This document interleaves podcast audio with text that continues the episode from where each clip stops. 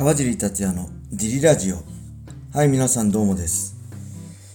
今日もレターの返事をしたいと思います。えー、質問です。川尻さんはプライベートでファンに声かけられることについてどう思ってますでしょうか？北岡さんは声かけられても人違いと即答するそうです。たまに川尻さんをいいやつで見かけますが体がいかつくて声かけません。なるほど。北岡君は、あの、北岡選手ですよね？って言われたら違いますって言うらしいからね。まあ、ある意味羨ましいっすよね。北岡君らしいっていうかね。うん、川尻さんを、イーヤスで見かけますって、イーヤスってつくばのね、ショッピングモールですか？まあ、最近コロナになってから行ってないけど、まあよく行きますし、イーヤスで川尻を見かけ、見たらしいよ、知り合いがっていうのはね、よく聞きますね。絶対つくばの人ですね、この人は。ありがとうございます、レター。今ね、ちょうどジムの英語が終わって、今日は一人で、このスタンド FM をね、録音してます、収録してます。はい。えー、プライベートでファンに声かけられることについて。これはね、まあ、ありがたいですよね、単純に。やっぱり格闘家とかね、そういうのってこう、なんだろう。ちやほやされたくてやってるってとこもあると思うし目立ちたいとかね。あの人気者になりたいとか。まあきっかけはそういうのだったと思うんでモテたいとかね。それだんだんこの格闘技を続けていくうちにそうじゃなくなったりもするんだけどまあ格闘技を始めたきっかけなんてねあのー、ほんとちやほやされたいモテたい人気者になりたいとかね。金稼ぎたいとかそういうことだと思うんですごい嬉しいと思いますね。で、僕もね、あのー、もともと格闘技ファンで、初めてシュート見に行った時なんて、あのー、佐藤ルミナさんにサインもらったり、あれ2回目か、2回目、シュートの会場見に行った時なんてね、ちょうど右手、骨折して試合欠場したルミナさんにね、サインと写真をお願いして、えー、左手だけどいいの？なんて言われ言われながら左手でねサインしてもらったりもう宇野さんにもね当時写真撮ってもらったりしてねもう僕も一ファンだったんでねその何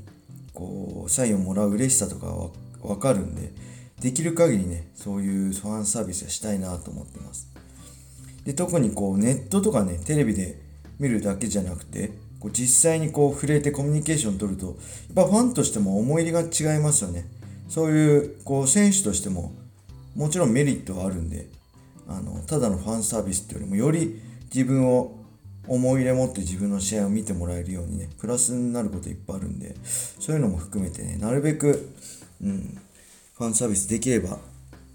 いいかなと思ってます。なんでねプライベートでもまあできる限りの対応はしたいと思ってるんで是非あの声かけていただいてもまあ大丈夫といえば大丈夫ですね。特にねあよく言われる公式スケジュールで例えば USC の時とかね100枚ぐらいポスターにサイン書くんですよ。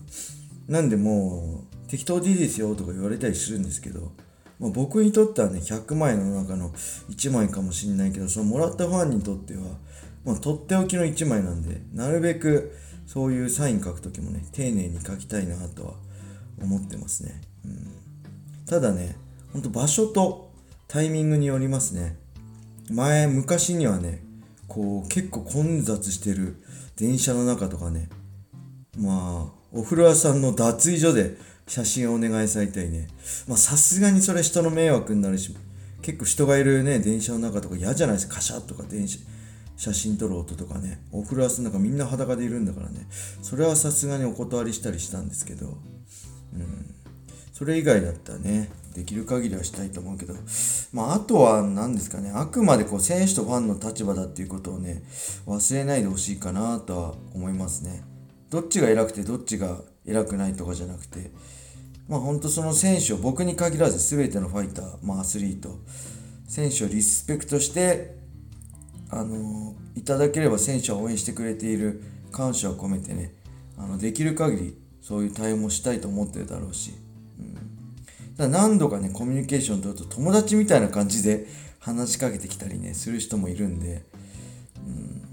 うん、まあその辺はもう特にプライベートであればね、あの特にそのファイターにとって、まあ、大切な時間かもしれないっていうのは頭の片隅に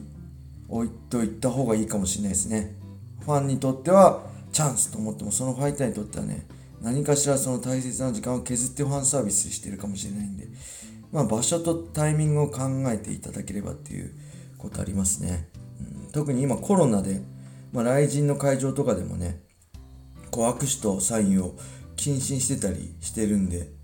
まあ、気持ちはすごいわかります。わざわざ会場まで来てね、格闘家にいて、ああ、サイン欲しい。僕、あの人の大ファンなんだと思ったらね、もうここしかチャンスはないと思うんで、まあ、チャンス、サインだったりね、写真をねだるのはわかるんですけど、それファイターだってね、やっぱ嬉しいんですよ。会場来て、誰にもファンにね、気づかれずにサインも写真も握手も求められないって、意外と切ないんで、ファイターもね、こう、チヤホヤされるの嬉しいんで、嬉しいんですけど、でもね、ここはそのファイターのためにもね、ちょっと我慢していただけたらなっていうのは、正直思いますね。はい。なんで本当、こう、場所とタイミングを、よ、あの、と、その、場所とタイミングをよく読んでいただいて、今大丈夫かな今忙しくないかなとか、あとね、これは別に悪いことじゃないんですけど、例えばドリームの時とかでも、こう、選手が泊まってるホテルとかでもね、こう、出待ちっていうかあるんですよ、ファンが。もうホテルバレちゃって、来人でもそうですよね。で、こう、減量、計量当日の、